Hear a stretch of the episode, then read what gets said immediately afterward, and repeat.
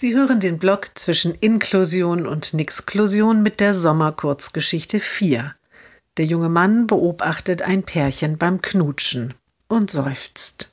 Als er nach Hause kommt, seufzt er noch immer. Was ist denn los? fragt die Mutter.